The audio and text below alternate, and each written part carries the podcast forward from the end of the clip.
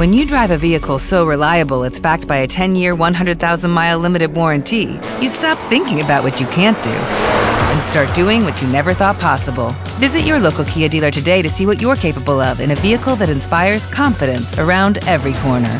Kia, movement that inspires. Call 800 333 4KIA for details. Always drive safely. Limited inventory available. Warranties include 10 year 100,000 mile powertrain and 5 year 60,000 mile basic. Warranties are limited. See retailer for details. Prefiriendo la abogacía. Se graduó en Derecho, pero nunca ejerció la carrera de abogado. Además, siendo estudiante, otros mundos eran los que más le atraían. Los mundos de los bares portuarios, los antros de prostitutas, por lo cual su vida familiar estuvo llena de constantes enfrentamientos. Y ya estaba muy interesado por la literatura. Su enfermedad se agravaría y sería enviado a casa de unos primos, en Suffolk, para que convaleciera sin poder continuar con su vida bohemia. Allí conoció a Fanny Sitwell y Sidney Calvin, intelectuales que influirían en su vida. Él llegó a escribir apasionados poemas a Fanny, que se casaría con Sidney, posteriormente editor de algunas de sus obras, así como ejecutor literario. Pasará una temporada en Francia. 1876 fue un año decisivo para él. En Grés conocería a Fanny Osborne, separada de su marido, en compañía de sus hijos y su hermana mayor, Belle, que descansaba pintando en tal localidad francesa. Belle sería años después de Stevenson, y Fanny, una vez que en 1879 consiguió el divorcio, se convertiría en su esposa.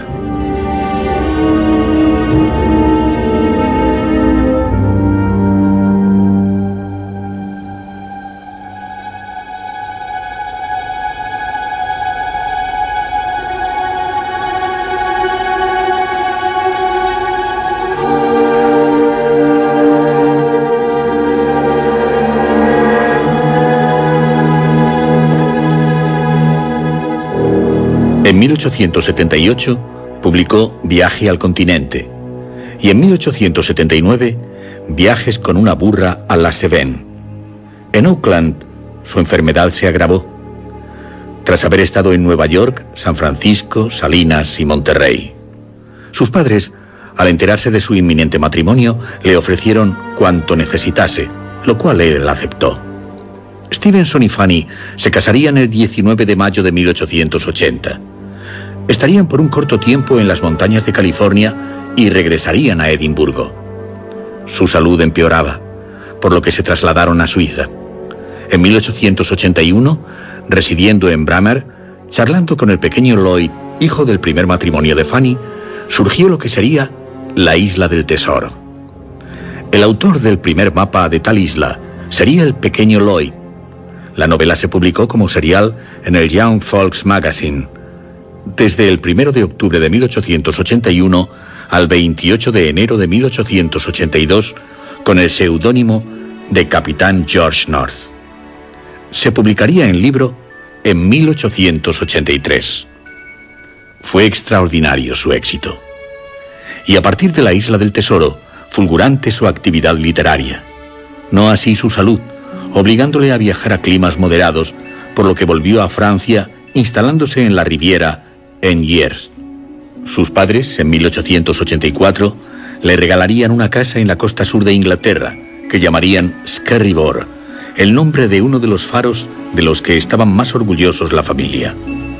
Allí, en Bournemouth, conocerá a Henry James, publicándose el extraño caso del Dr. Jekyll y Mr. Hyde, que cautivó a los lectores, obra de la que ya les hablaremos la próxima semana.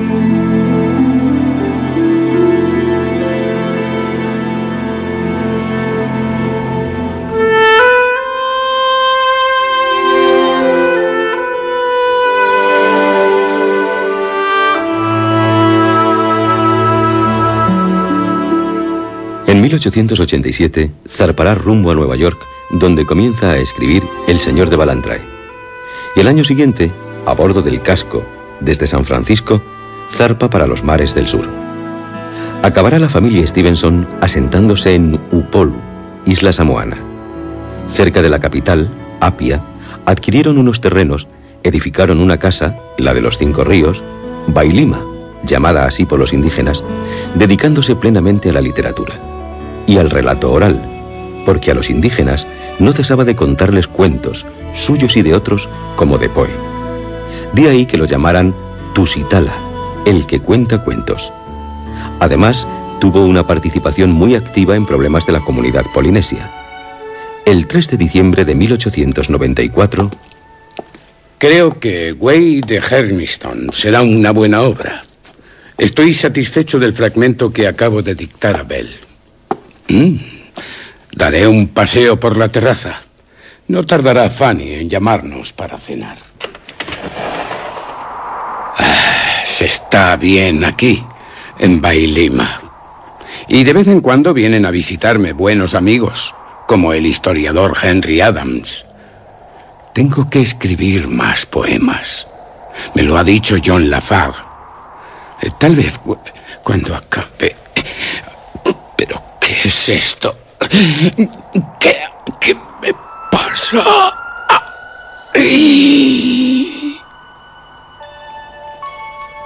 Stevenson, en la terraza, cayó al suelo como fulminado por un rayo, tras llevarse las manos a la cabeza. Fanny, ayudada por el fiel Sosimo, su leal criado, lo trasladaron al interior de la casa.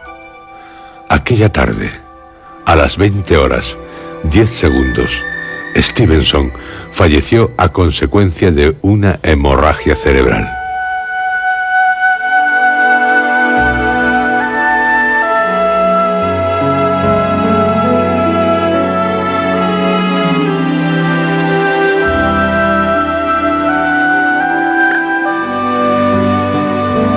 Pronto los indígenas sabrían de su muerte.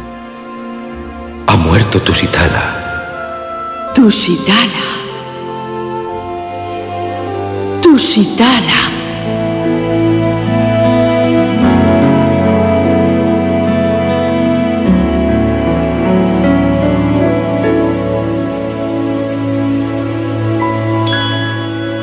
Su cadáver se cubriría con la bandera británica que nunca dejó de ondear en su casa. Se abriría a machete un camino hasta lo alto del monte Bahía. Fue enterrado donde él había querido ser enterrado. En la tumba, además de la inscripción de su propio requiem, se puede leer en samoano. Esta es la tumba de Tusitala.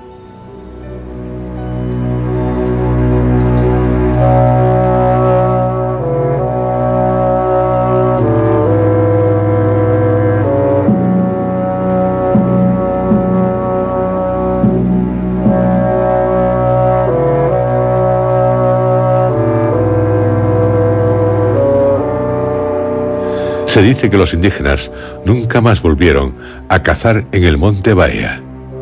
Y durante años, los samoanos recordaron a Stevenson, a Tusitala, contando en los atardeceres. Lamentate y llora, oh corazón destrozado por el dolor. Tusitala no está. ¿Quién queda ya en el bosque? Inútilmente esperamos y lloramos. ¿Cuándo volverá? Lamentate, oh Bailima, y espéralo, espéralo eternamente. Busquemos, preguntemos a los capitanes de los barcos. Viene Tusitala. Llora, oh corazón. No mires el círculo de los grandes. Ay, Tusitala. Tu arte ya no está con nosotros. Miro hacia todos los lados, inútilmente, buscándote.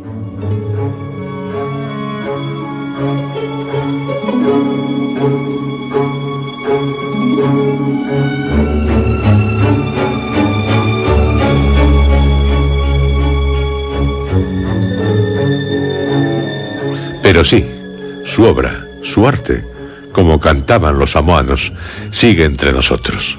Novelas como El Dinamitero, La Flecha Negra, El Señor de Balantrae, Las aventuras de David Balfour, El extraño caso del Dr. Jekyll y Mr. Hyde, Relatos como El Club de los Suicidas, La Isla de las Voces, La Playa de Falesá, El Diablo en la Botella, Cuentos de los Mares del Sur.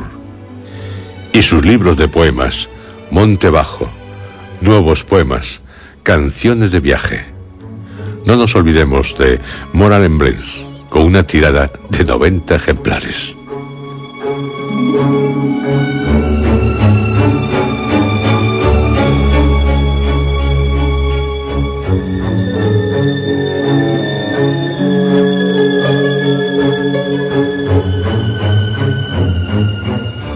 Escribió en el poema Un fin de viaje.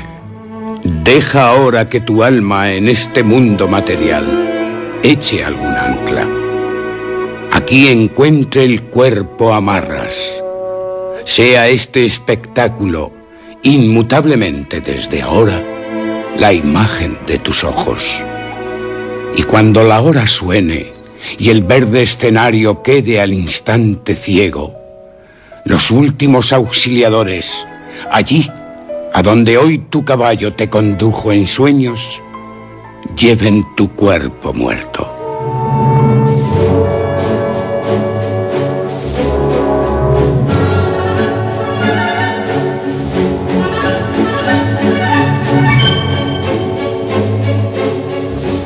Jean Kefelec, crítico literario y novelista francés, ha publicado un comentario sobre la biografía de Stevenson que escribió Michel Lebris en el que nos dice... ¿Quién es hoy Robert Louis Stevenson? En primer lugar, mezclando todas las épocas, un escocés de 144 años, de los que los últimos 100 son a título póstumo. En 1994 se celebra su aniversario. ¡Feliz cumpleaños! Pero ¿qué más? El autor de La Isla del Tesoro, una novela tan genial y misteriosa que acabó suplantando al propio escritor, hasta tal punto que obras maestras en busca de un autor vagan huérfanas por nuestra memoria, reducidas a sus ilustres títulos. El señor de Ballantrae, El camino de Silverado, El extraño caso del doctor Jekyll y Mr. Hyde, Las nuevas mil y una noches, son de Stevenson. También es de Stevenson la filosofía de los paraguas, una acusación desternillante contra los paraguas, contra los que llevan paraguas, los blandengues, cuyo ideal es evolucionar en los salones donde reina una temperatura constante. ¿El autor de Alegato en favor del reverbero? No es Violet, no es que no, ni Tardier, sino Stevenson, un escritor tan polifacético y tan dotado que el querer clasificarlo es un crimen.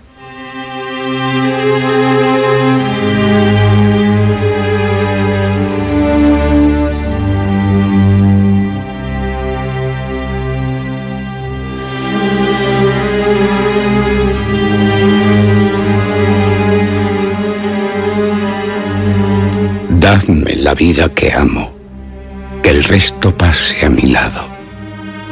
Dadme el cielo jovial en lo alto y a mi vera el camino apartado.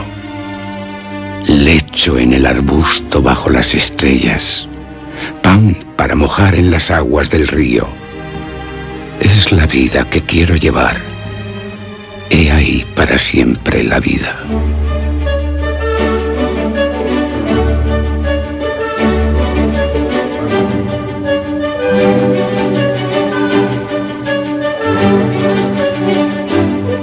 El misterio, el terror, también atrajeron a Stevenson. Los ladrones de cadáveres es, en mi opinión, uno de los más sobrecogedores relatos de Robert Louis Stevenson. Lo escribió en Pitocry en 1881, siendo The Body Snatcher su título original, publicándose en la Palma el Gazette para angustia y también disfrute de sus lectores. La edición de este relato, el libro, data de 1895, un año después de su muerte. Creo que la primera vez que se editó en España fue en 1968.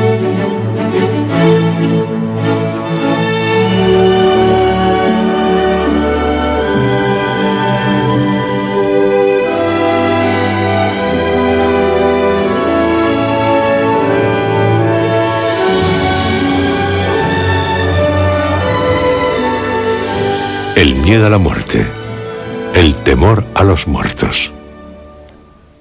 De siempre, como nos dice Sigmund Freud, tememos a los muertos por lo que pueden tener de enemigos, algo que no disimulan los salvajes, que tienen miedo del posible retorno del espíritu del difunto y recurren a multitud de ceremonias destinadas a mantenerlo a distancia y a expulsarle. El acto de pronunciar el nombre de un muerto les parece constituir un conjuro cuyo efecto no puede ser otro que el de provocar la presencia del espíritu mismo. El temor a dicha presencia les hace evitar todo lo que pueda motivarle y adoptar las más diversas medidas para eludir sus efectos. Se disfrazan para que el espíritu no pueda reconocerlos. Deforman sus nombres o el del difunto y se enfurecen contra el extranjero sin escrúpulos que pronunciando el nombre de un muerto les hace surgir entre los vivos.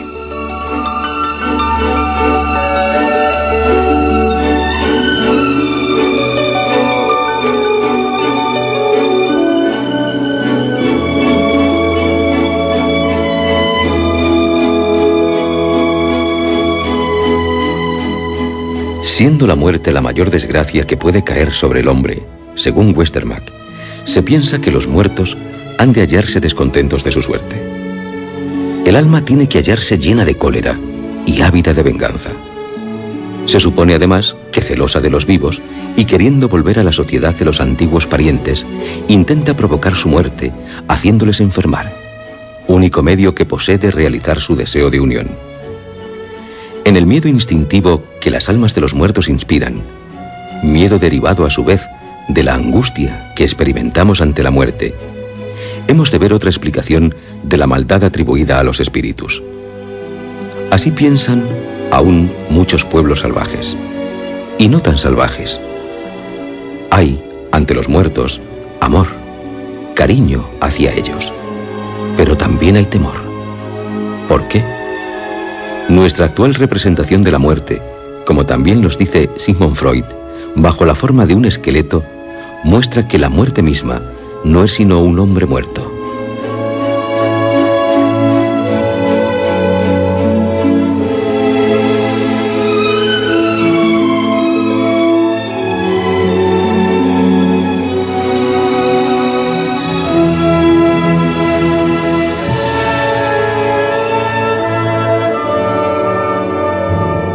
Según Ken Paul, primitivamente todos los muertos eran vampiros y todos perseguían, llenos de cólera, a los vivos, sin pensar más que en perjudicarles y quitarles la vida. El cadáver es lo que ha proporcionado siempre la primera noción de un espíritu maléfico. O sea, que los muertos se transforman en demonios. Creencias primitivas que ahora no pensamos lo mismo, quede claro. Pero hay aún un temor, puede que inexplicable. De ahí que, salvo ciertas mentes enfermas, todos sentimos un escalofrío ante los muertos. Puede que sea porque el más allá siga siendo un misterio.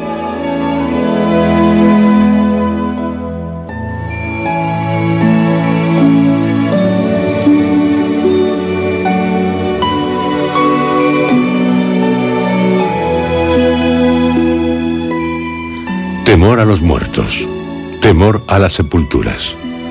Mediado el siglo XVIII hubo un gran temor a las sepulturas, por los peligros que representaban. Victor médico, escribió en 1778 un ensayo sobre tales peligros, como el poder de infección contagiosa de los cadáveres. Nos relata casos así. Un sepulturero en 1744 se desplomó al abrir un sepulcro para depositar el cuerpo de un difunto. No bien hubo bajado al hoyo, vieron cómo se agitaba víctima de convulsiones. Quien intentó auxiliarle escapó por muy poco al peligro. No había hecho más que agarrar las ropas del sepulturero cuando perdió la respiración. Lo sacaron medio muerto. Al poco rato recuperó el sentido pero le quedó una especie de vértigo y aturdimiento, precursores de convulsiones y desmayos que habrían de manifestarse un cuarto de hora después. Por suerte, sus mareos desaparecieron gracias a una sangría y a algunos cordiales. Sin embargo, estuvo mucho tiempo pálido y desfigurado. Y desde entonces, el pueblo le llamó el resucitado. Otros dos intentaron salvar al infeliz sepulturero que seguía en el hoyo, inanimado. El primero, sintiendo que se asfixiaba, tuvo tiempo de hacer gestos para que lo sacaran. El segundo, más robusto, cayó víctima de su fuerza y audacia. Murió casi al instante de haber bajado. Luego le tocó morir al hermano del sepulturero, el último de esta catastrófica serie. Pues entonces quedó claro el riesgo y ya no hubo nadie que quisiera exponerse a una nueva tentativa. En Nantes, en 1774, alguien movió un ataúd durante un entierro en una iglesia. De inmediato se propagó un olor fétido. Quince asistentes fallecieron poco después. Las cuatro personas que habían movido los féretros fueron las primeras en perecer y seis curas que presenciaban la ceremonia estuvieron a punto de sucumbir. Vapores pestilenciales, o sea, vapores que propagaban la peste u otras enfermedades contagiosas. Vemos con frecuencia cómo fiebres malignas y pútridas, de periódicas, reinan en las ciudades más pobladas sin que podamos averiguar su oculto motivo. ¿No es probable que esta causa que ignoramos y que comprobamos por sus funestos efectos no sea otra que la sepultura urbana? Todo se resolvería con más higiene serían alteradas disposiciones milenarias. Se prohibirían las sepulturas en iglesias y ciudades, los cementerios fuera de los cascos urbanos.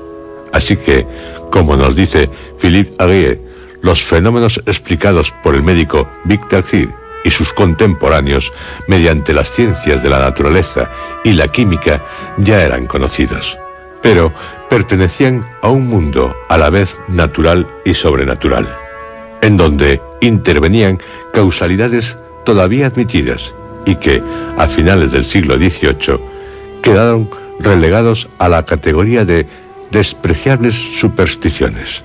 Pero, lógico, sucesos así activaban, y de qué manera, la fantasía.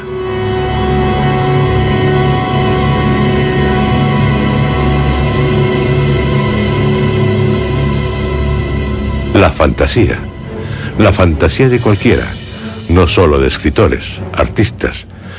No es extrañar que Garmán, un médico alemán, más respetado ahora que antes, escribiera un sorprendente libro, De Miraculis Mortuorum. Un capítulo, atiendan, se titula así.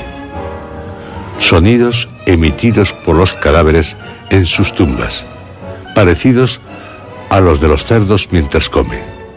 Y este es uno de los casos que nos dejó escrito en el siglo XVII.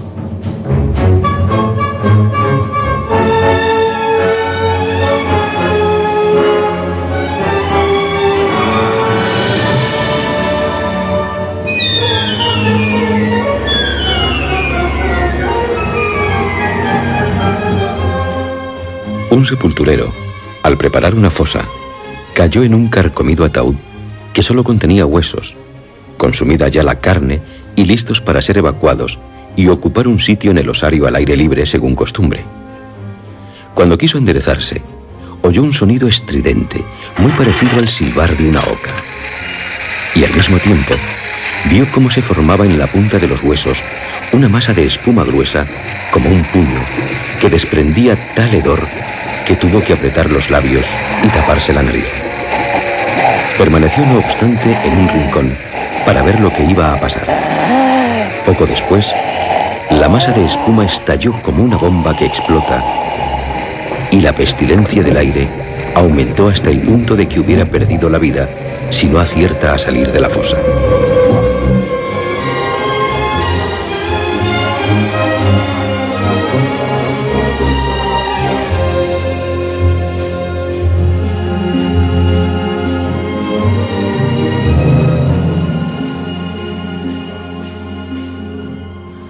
Si en algunos siglos, principalmente del 16 al 18, se recogían casos así, no es de extrañar que lo real disparara la imaginación hasta lo más insospechado.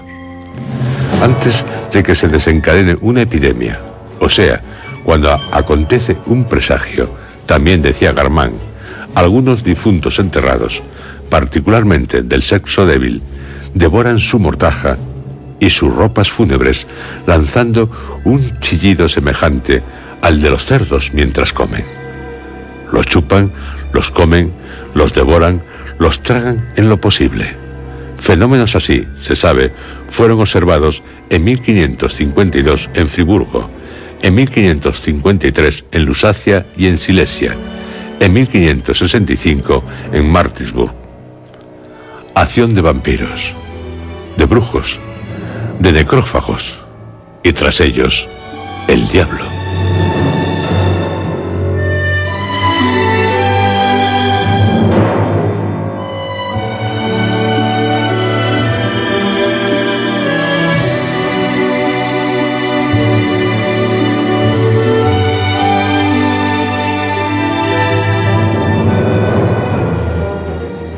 Cuando ocurrían fenómenos como los descritos, se creía que auguraban una epidemia tan terrible que acabaría fulminando a una familia o más, a toda una ciudad.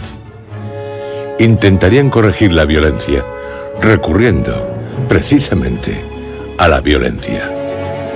Abrían las tumbas, arrancaban de la boca de los muertos la mortaja que estaban tragando y, propinando un golpe de azada, seccionaban la cabeza del cadáver dragón, pensando que así pondrían fin no solo a la devolución, sino también a la epidemia que les amenazaba. En Polonia, en 1572, en cuanto se produjo la decapitación de los cadáveres, la peste cesó.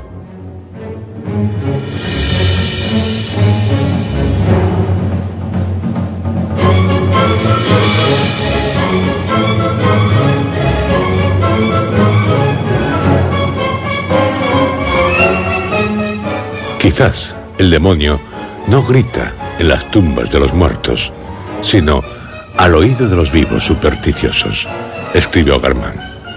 Un inquisidor descubrió una villa casi vacía de habitantes por culpa de la muerte. Corría el rumor de que una mujer muerta y enterrada había ido comiendo la mortaja que la envolvía y que no cesaría la epidemia mientras no hubiese tragado toda la mortaja y no la hubiera digerido. Al abrir la tumba de la mujer, hallaron casi la mitad de la mortaja metida en la boca, la garganta y el estómago, y ya digerida. Ante este espectáculo, le fue cortada la cabeza y la peste cesó.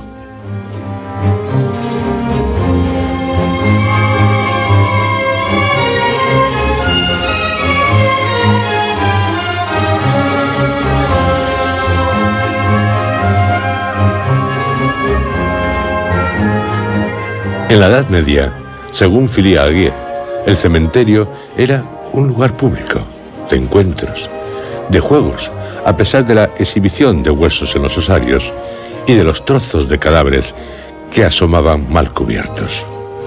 No cabe duda de que se respiraban hedores, denunciados más tarde, primero como maléficos y luego como insalubres, pero nadie les hacía caso. Por otra parte, la intervención del demonio en el cementerio se redujo a reclamar algún cuerpo que le hubiese hurtado por malicia el difunto. Hasta en los siglos XVII y XVIII, el cementerio de los inocentes siguió siendo un lugar de encuentros y paseos, por lo que hacia el siglo XVI el cementerio quedó en poder del diablo. Y los fenómenos que habían existido fueron atribuidos a él y se convirtieron en terribles y fascinantes prodigios. A partir de entonces se estableció una constante relación entre la peste, el demonio y el prodigio de los muertos.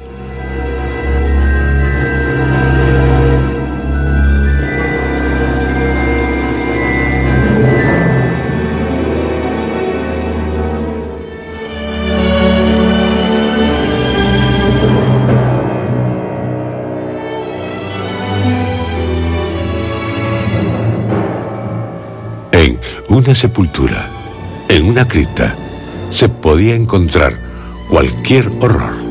Los horrores que inspiraron a tantos como a Howard Phillips Lovecraft, quien, en Estirpe de la Cripta, nos relata algo espantoso.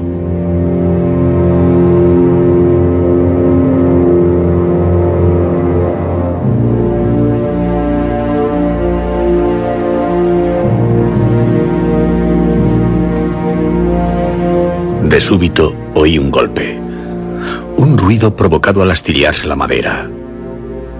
Y al mirar espantado hacia la pared, vi saltar un listón que quedó colgando de un entrepaño. Luego, antes de que pudiera recobrarme ni comprender lo que revelaba el testimonio de mis sentidos, saltó en mil pedazos un gran trozo semicircular de pared bajo la arremetida de un cuerpo pesado. No he podido recordar jamás qué clase de ser infernal salió de aquel boquete. El choque provocado por el exceso mismo de terror me ha borrado el recuerdo de los detalles. Obstante, me quedó la vaga impresión de un cuerpo enorme, blancuzco, lampiño, que caminaba a cuatro patas. Recuerdo también grandes colmillos en un rostro semihumano y enormes uñas de hiena. Un olor pútrido precedió a su aparición como la varada del cubil de un devorador de carroñas.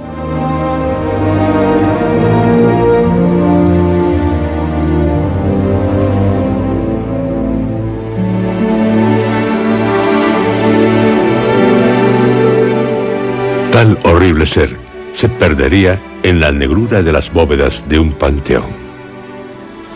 ¿Cuándo volverá? Bueno, esto es ficción. Y ficción de la buena, de Lovecraft. Pero la realidad, según los casos que han testimoniado no pocos eruditos, no fue menos terrorífica. No es menos terrorífica.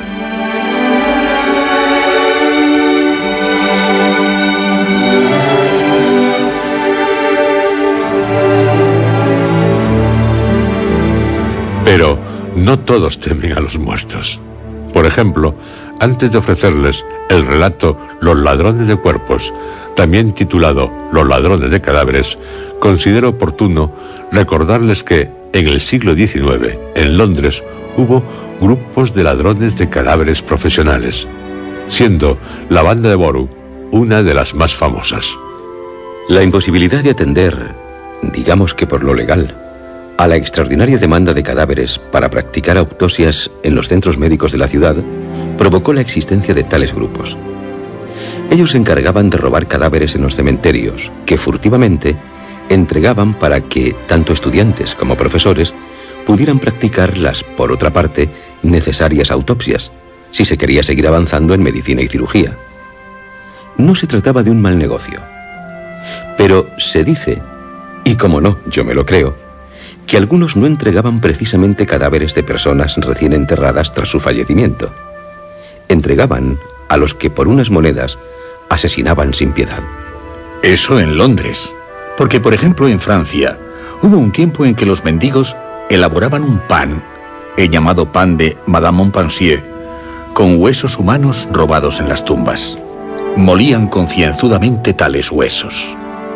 En Viena, también en el siglo XIX, para evitar enterramientos prematuros, en un depósito se ponían a los cadáveres unas placas metálicas que se activaban, provocando así la alarma al detectar cualquier movimiento del cuerpo.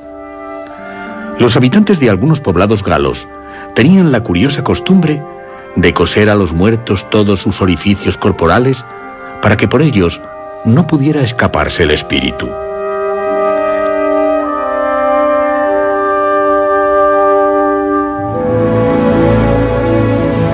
Que la mejor adaptación cinematográfica de Los ladrones de cuerpos es la de Robert Wise, de 1945, producida por la RKO Radio. La película, con una duración de 77 minutos, fue muy celebrada por la crítica. Se dijo que era una producción realizada con un gran talento. El guion de Philip MacDonald y Carlos Light, seudónimo de Val Newton. La fotografía de Robert de Grasse. La música de Roy Webb y el montaje de J.R. Whiteredge. Fue interpretada en sus principales papeles por Boris Karloff, Bela Lugosi, Henry Daniels, Edith Atwater, Russell Wade, Rita Corday y Sarin Moffett. La acción se sitúa en Edimburgo en el año 1832, cuando en la ciudad hay una gran indignación dados los frecuentes robos de cadáveres en el cementerio. El doctor McFarlane, interpretado por Henry Daniel, que dirige una escuela de medicina, tiene mucho que ver en ello. Algo que sabe su ayudante, Gray, interpretado por Boris Karloff. Bela Lugosi es el sirviente del doctor. Boris Karloff y Bela Lugosi encabezaron el reparto, pero es Henry Daniel el verdadero protagonista de la película. Su interpretación fue tan aplaudida o más que la de Boris Karloff, que el año anterior había encarnado al doctor Gustav Niemann en La mansión de Frankenstein. El nombre de Stevenson se asocia con la isla del tesoro o el extraño caso del Dr. Jekyll y Mr. Hyde, sus novelas más celebradas. También su nombre se asocia a relatos como Olaya o Los ladrones de cuerpos. Menos a sus poemas y aún menos a sus ensayos, y es que la ensayística es su faceta menos conocida. Pero sus ensayos son de especial interés, dado que en ellos fue reflejando su forma de pensar, buscando en ellos una complicidad con el lector, al que ofrece su pensamiento acerca de determinados temas. En Virginibus Purisque y otros ensayos nos dice, en el titulado La flauta de pan. Hay momentos en que nuestro espíritu no logra satisfacerse con las explicaciones de la ciencia, requiriendo una exposición más vívida del conjunto de los conocimientos humanos. La ciencia escribe acerca del mundo como si lo hiciera con los fríos dedos de una estrella de mar. Cierto que todo es verdad, pero en el fondo, ¿qué es esa fría verdad comparada con la palpitante realidad del mundo? También Stevenson se preocupaba de los peligros de la ciencia, de la ciencia cuando es fría, cuando nada le importa para llegar a lo que se propone. Tal preocupación está latente en el extraño caso del Dr. Jekyll y Mr. Hyde, y también en los ladrones de cuerpos. El Dr. Jekyll dirá, Fue por tanto la exageración de mis aspiraciones y no la magnitud de mis faltas lo que me hizo como era y separó en mi interior más de lo que es común en la mayoría, las dos partes, el bien y el mal, que componen la doble naturaleza del hombre. Son muchas las novelas, los relatos, las películas que nos hacen seguir a ladrones a los cementerios. Por ejemplo, en Frankenstein y el hombre lobo, de Roy William Neal, las primeras secuencias son verdaderamente espectaculares. En ellas se nos cuenta. Reinaba un viento huracanado cuando cierta noche penetraban furtivamente dos ladrones en el cementerio de la ciudad de Langley buscando una tumba determinada. Se detienen ante un panteón. Aquí está. Mira, lee. Talbot. Esta es la cripta de los Talbot. Dame la ganzúa para abrir la puerta. Este sitio me da escalofríos. Entran en el panteón y se detienen ante una de las tumbas. Larry Talbot yace aquí. Murió a los 31 años y le enterraron con el dinero y las joyas. No quedarán de él más que los huesos y una calavera.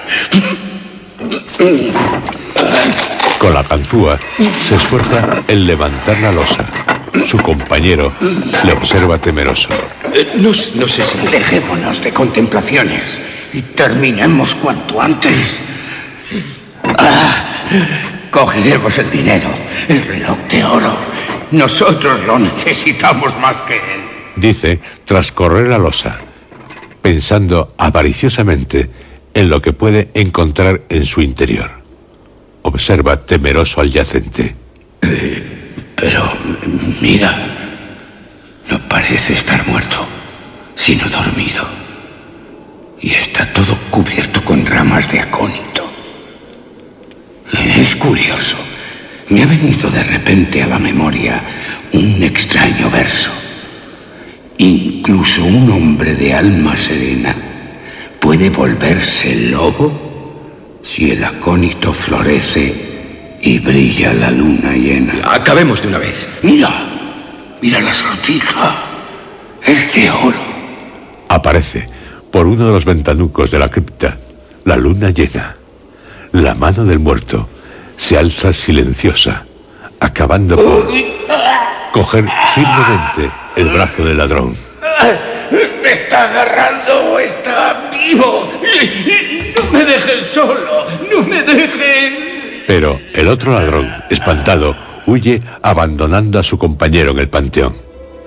Y mientras la luna brilla a través del ventanuco, la mano de Talbot sigue agarrando al ladrón.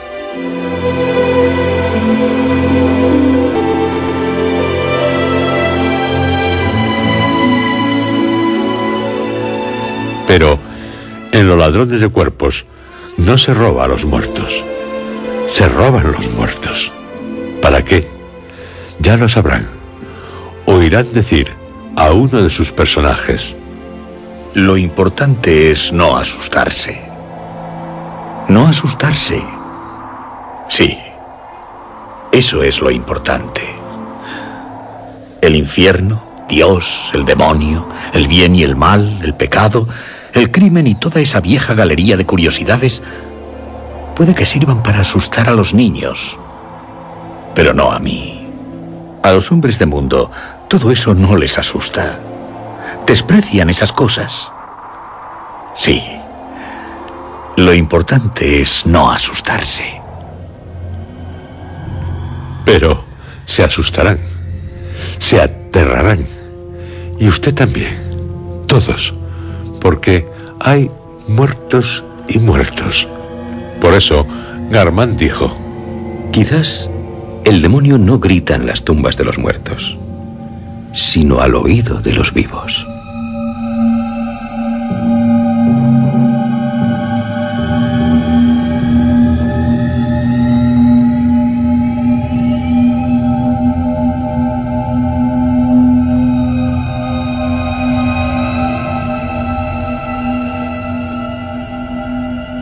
Los ladrones de cuerpos o de cadáveres.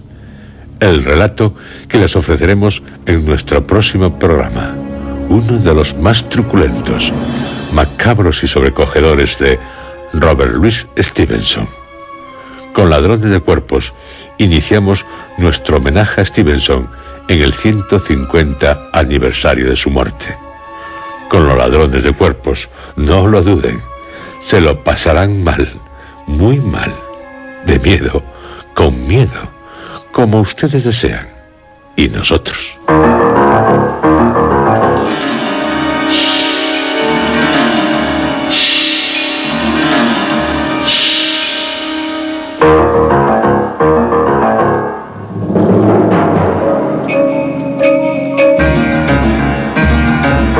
Han escuchado ustedes dentro de la serie Historias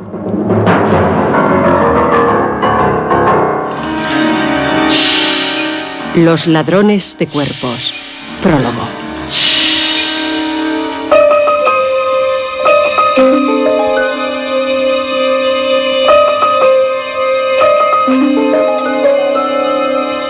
Este capítulo ha sido interpretado por Juan José Plans, Roberto Cruz, José Antonio Ramírez, Luis Alonso Carrasco y Lourdes Guerras.